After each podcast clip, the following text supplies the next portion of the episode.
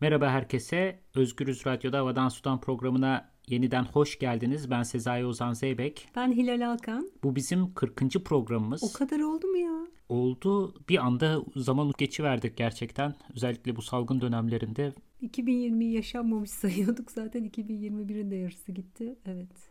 Evet bir de bizim kronoloji de çöktü yani şey ne zaman ne kadar zamandır ne olmuştu falan ben bunları karıştırır hale geldim. Ben de. Her neyse bu programımızın konusu büyük ölçekli toprak alımları. Büyük ölçekli toprak alımları şu demek e, bir takım ülkeler bunun içinde özellikle zengin ülkeler var tabii ki. Diğer ülkelerdeki tarım arazilerini satın alıyor ve orada işte bir takım işletmeler kuruyor. Bu işletmelerin bir kısmı endüstriyel ürünler, endüstriyel tarım ürünleri için tesis ediliyor. Bir kısmı ise işte kendi ülkelerini beslemek için işte Japonya'nın, e, İngiltere'nin, e, ya pek çok ülkenin bu şekilde diğer ülkelerde toprakları var. Ve bunlar bir süredir 2000'li 2000'li yılların başından beri özellikle büyük hız kazanmış durumda. İngilizce buna land grabbing de deniyor. Yani başkasının topraklarını nasıl çevrilir bu? Çekip almak çekip almak. Bunun ta kolonyal zamanlarda aslında iz düşümleri var. Yani o zaman da başka usullerle ve başka araçlarla diğer ülkelerde tarım yapılıyor ve merkezdeki ülkeler besleniyordu. Şimdi bu zorla işgalle değil ya da kolonyalizm yoluyla değil eski anlamıyla işte ticari usullerle, anlaşmalarla, e, toprak satın alma yollarıyla ilerletiliyor. Türkiye enteresan bir konumda hem diğer ülkelerden toprak almaya çalışan hem de kendi ülkesindeki toprakları yatırımcılara diyeceğiz bu durumda. Yatırımcılara satmaya çalışan bu konuda biz bu iki e, mevzuyu da bir miktar konuşmaya çalışacağız. Fakat önce dünyada neler oluyor biraz ondan bahsedeceğiz. Yola çıkış noktamızda bir rapor. Evet, Land Matrix İnisiyatifi isimli bir örgütün raporundan bahsedeceğiz bugün. Raporun ismi Taking Stock of the Global Land Rush. Toprağa hücum meselesiyle ilgili bu rapor. Toprağa hücum lafı da gerçekten hani manidar. Hücum lafının kullanıldığı bir başka bağlam zamanında Amerika'daki altına hücum meselesi ve böyle kolonyal bir çağrışımı zaten en baştan var. Anlattıkları hikayede biraz öyle bir hikaye. Büyük ölçekli 200 hektarın üzerindeki arazi alım satımlarını dokümente etmeye çalışıyorlar. Onları belgeliyorlar. Büyük bir database'leri var. Orada bunları biriktiriyorlar. Herkesin erişimine açık. Hangi ülkede ne kadar toprak alınmış, satılmış bunların hepsini takip etmek mümkün. Bu veri tabanında 2000'ler sonrasına ait veriler var sadece ama 2000'lerden itibaren geçtiğimiz 20 yıl içerisinde de toprak alımlarının nasıl hareketlendiğini, nasıl arttığını görebiliyoruz aslında. Raporu hazırlayan kurumlardan bir kısaca bahsedelim. İşin içinde Avrupa Komisyonu var. Yani onun desteğiyle derlenen veriler var. İsviçre Kalkınma ve İşbirliği Ajansı ve Almanya Ekonomik İşbirliği Kalkınma Ajansı. Yani bütün bunlar e, dünyada kim kimin toprağını hangi ölçeklerde satın alıyor bunun takibini yapıyorlar. Artı başka paydaşlar da var. İşte üniversiteler, çeşitli Bern Üniversitesi mesela ya da Asyalı çiftçi örgütleri, Alman sivil toplum örgütleri, Uluslararası Toprak Koalisyonu yani çok ortaklı bu meseleyi anlamaya çalışan e, ilginç bir data seti. Rapor online siz de bakabilirsiniz. Biz bu raporun üzerinden biraz neler oluyor, neler bitiyor, Türkiye'de neler oluyor konuyu oraya getireceğiz. Raporun vardığı sonuçlar gerçekten endişe verici. En önemlisi ve çok da tahmin edilebilir bir şey tabii. Bu süreçlerin şeffaf olarak işlemediğini söylüyorlar büyük toprak alımlarında kim aldı, nasıl aldı, kiminle pazarlık etti bunları takip etmek gerçekten çok güç. Bir diğer tarafı da o toprakta yaşayan ya da o topraktan daha önce beslenen insanlar için sonuçlar pek de iyi olmuyor. Onlar bundan bu satıştan genellikle zarar görüyorlar yararlanamamayı geçtim. Ülkeler arasında farklılıklar var ama raporun önemli bulgularından bir tanesi zannedildiği kadar bu yatırımın yapıldığı ülkeler yatırım mı diyelim biz buna bu arada toprak çalma mı diyelim toprağı ele geçirmek mi diyelim bunun doğru tabirini düşünmek lazım. Raporda evet, ama gerçekten. yani yatırım kelimesiyle beraber kullanılıyor. Her neyse önemli bulgulardan biri zannedildiği kadar iş imkanı yaratmıyor. Bunun sebeplerinden biri daha çok endüstriyel monokültür ürünlere yönelinmiş olması. Yani geniş arazilerde zaten çok fazla kişinin çalışmasının gerekmediği alanlar kuruluyor. İstisnaları var. Mesela Endonezya'da milyonlarca insan bu sayede aslında yoksulluktan kurtulmuş raporun söylediği bu. Ama Sahra altı Afrika'da ise etkileri sınırlı hatta kimi yerlerde fakirliği arttırıyor. Yani dış yatırımlarla gelen kırsal kalkınma beklentileri karşılanmıyor. Ama tabii burada çok önemli bir ayrımı da yapmak lazım herhalde. Yani kendine yetecek kadar tarım yapan e, küçük toprak sahiplerinin mallarını kaybetmesi ve bir kısmının sadece makinalar geldiği için sadece bir kısmının işçi olması durumuyla yağmur ormanlarının kesilip onların plantasyona çevrilmesi, oraya palmiye ekilmesi ve dolayısıyla yağmur ormanında çalışan daha önce kimse yoktu. Şimdi plantasyonda çalışan insan var Geliri şeklinde arttı. bir hani istihdam kapasitesinin yaratılması arasında gerçekten çok büyük bir fark var. Evet yani bütün bu eksenleri ayrı ayrı düşündüğümüz gibi aynı zamanda birbirleriyle etkileşim içinde de düşünmek lazım. Çok doğru söylüyorsun. İstihdam yaratıldı diye bu gelecek nesillere dair bir dünya bırakacağız anlamına gelmiyor ama gene de söylemek lazım. Yani yoksulluğun giderildiği bazı örnekler de var bu sayede. Fakat tabii insanın aklına şu soru geliyor. Yani yoksulluğun giderilmesi, istihdamın artması için illa başka bir ülkenin gelip o toprakları alıp kapatması mı lazım? Çitleme diyebiliriz bu arada şimdi aklıma geldi. Ama bu arada şeyi de akılda tutmak lazım. Hani başka bir ülke diyoruz ama başka bir ülkede bulunan bir kısım şirketler. Yani merkezi başka bir ülkede bulunan şirketler. Yani devletler aracılığıyla yapılmıyor bu yatırımlar anladığım kadarıyla. Şahıslar ya da şirketler aracılığıyla yapılıyor. Doğru söylüyorsun. Yani devletler de bu işin içine giriyor. Yani Türkiye'de benzer şeyler yapıyor. Şirket alacaksa bile devlet başkanları anlaşıyor. Bu anlaşmaların altyapısını oluşturuyor. Fakat büyük çoğunluk burada ismi geçenler de aynı zamanda şirketler hatta birazdan bahsedeceğiz. Bu şirketlerin menşeinin de bir kısmının ne olduğu da bilinmiyor. Yani offshore hesaplardan alınmış e, kimin neyi aldığının da bilinemediği bir takım işlemlerden bahsediyoruz. Devam edelim. Bir kırsal kalkınma e, beklentileri karşılanmıyor. Raporun vurgulamaya çalıştığı önemli hususlardan bir tanesi bu. İkincisi bütün bu süreçlerde ihtilaflar azalmıyor, artıyor. Çünkü satın alınan toprakları aslında işleyen insanlar var. Boş topraklar değil bunlar. Bir anda mülkiyet ilişkisi değişiyor. Bir anda o toprağın sahibi bir şirket geliyor ve ben burada başka türlü bir tarım yapmak istiyorum diyor. Bir en azından altyapı yatırımı getirmelerini ümit ediyor insan. Onu da daha çok bu işte toprağın alındığı yerdeki hükümran devletten bekliyorlar. Yatırımları gene devlet yapıyor. Yani o ülkenin kendi vergileriyle yapılıyor yatırım. Sonra başka bir şirket o vergileri kâra dönüştürüp dışarıya taşıyor ya da gıdaya dönüştürüyor aynı zamanda. O gıdayı da dışarıya taşıyor. Sulama kanalları açılıyor tabii işte yollar yapılıyor vesaire ama dediğimiz gibi bunu şirketler yapmıyorlar, satın alanlar yapmıyorlar.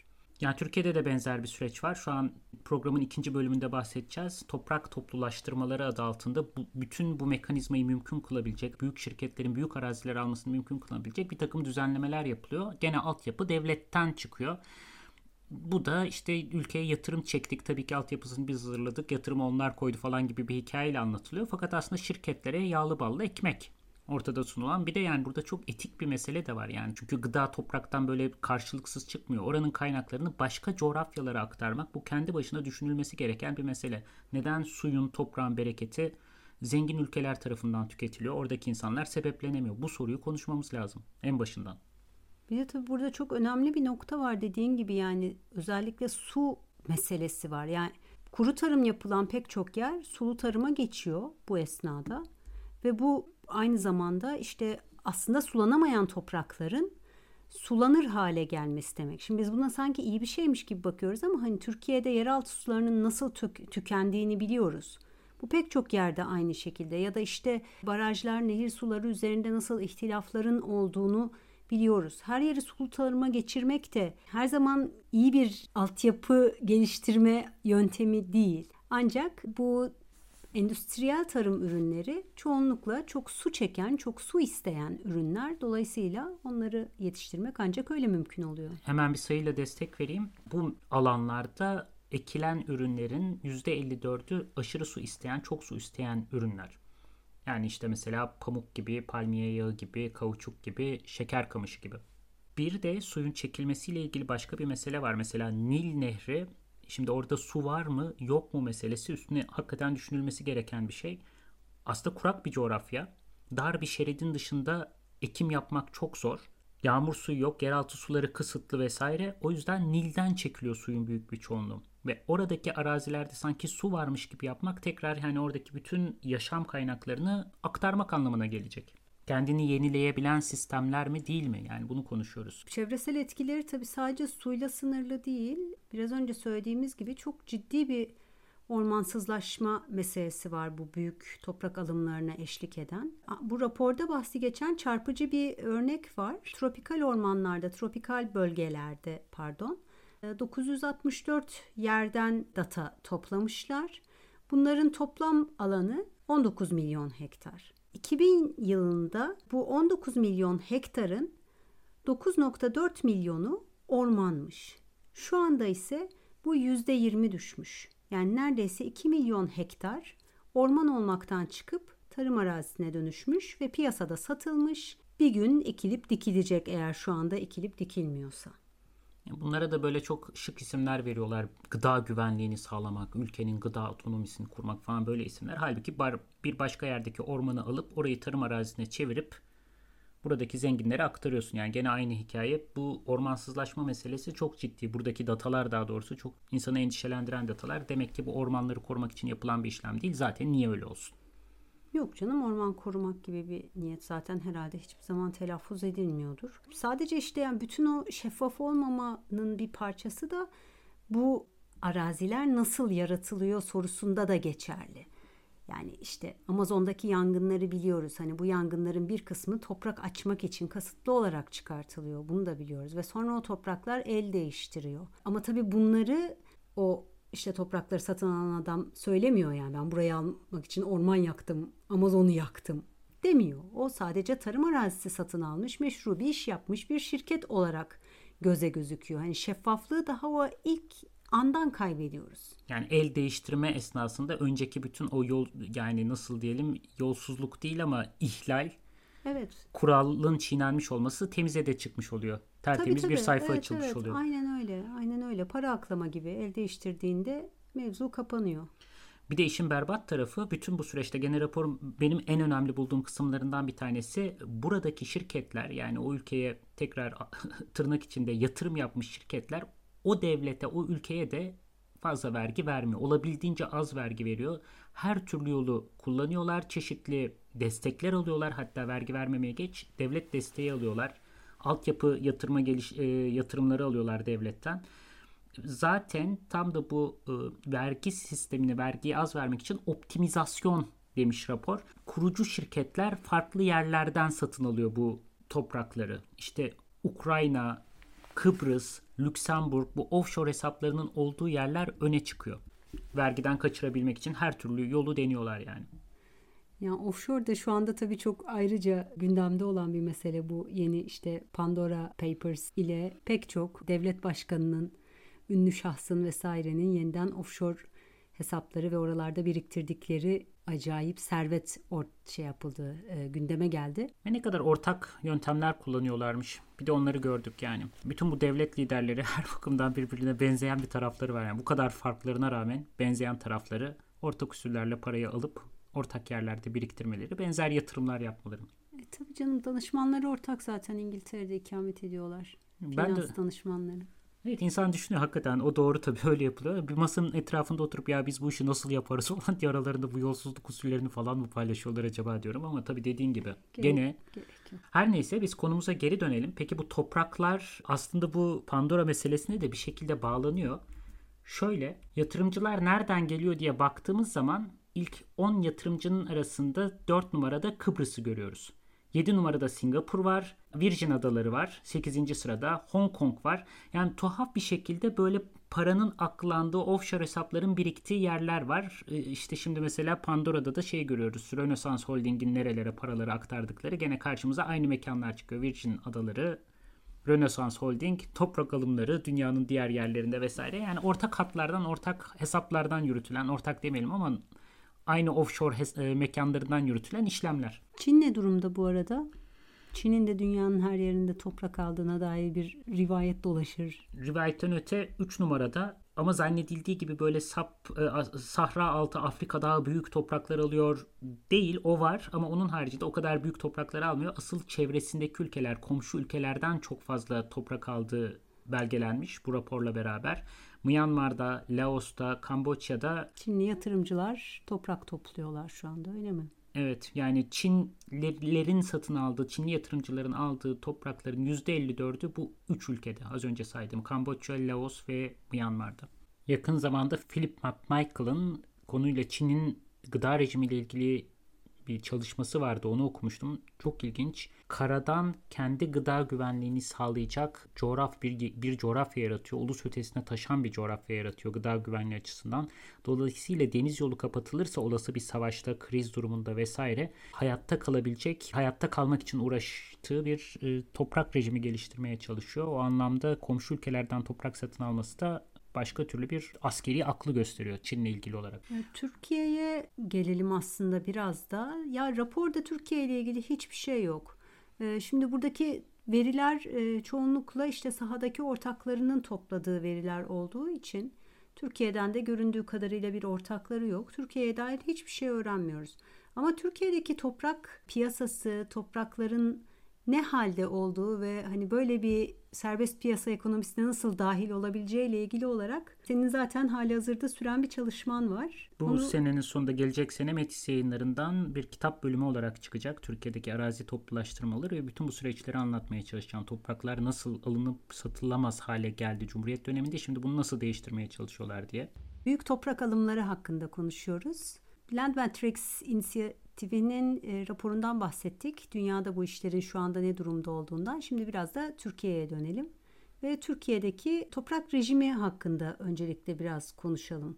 Yani Türkiye'de topraklar çok böyle küçük küçük parçalara ayrılmış gibi bir bilgiye sahibim ben. Dolayısıyla bu büyük toprak alımları mümkün mü? Toprak kolayca el değiştirebilen bir şey mi? Biraz anlatsana. Türkiye'de toprağı satın almak, satmak çok kolay değil. Bunun sebepleri var. Çünkü çok bölünmüş durumda. Birincisi senin dediğin gibi bir süredir 2011'den bu yana da Türkiye Cumhuriyeti bununla ilgili bir takım yeni girişimlerde bulunuyor. Önce toprakları birleştirmek ardından da bunları daha kolay alınabilir, satılabilir hale getirmeye çalışıyor. Aslında daha dışarıdan baktığımızda fark ediyoruz ki bütün bu piyasanın yatırım alanının içine de girmeye çalışıyor. Çünkü büyük yatırımcıyı çekmek, burayı da bir yeni sermaye kanalı olarak toprağı kurgulamak mümkün. Fakat işte dediğin gibi topraklar çok bölünmüş olduğu için almak satmak çok zor. Daha doğrusu iki problem iç içe geçmiş durumda. Şu an Türkiye'de topraklar yaklaşık 40 milyon hisseye bölünmüş durumda. Buna mukabil çiftçi sayısı yaklaşık 3 milyon. Yani dolayısıyla 3 milyon kişi 40 milyon hissedarı olan toprağa işliyor. Ve bu hissedarların bir kısmı da kayıp. Yani bir kısmı yurt dışına gitmiş, kaybolmuş, ölmüş. Yani çok fazla sayıda hissedar var. Hadi sat. 13 tane hissesi olan bir parseli.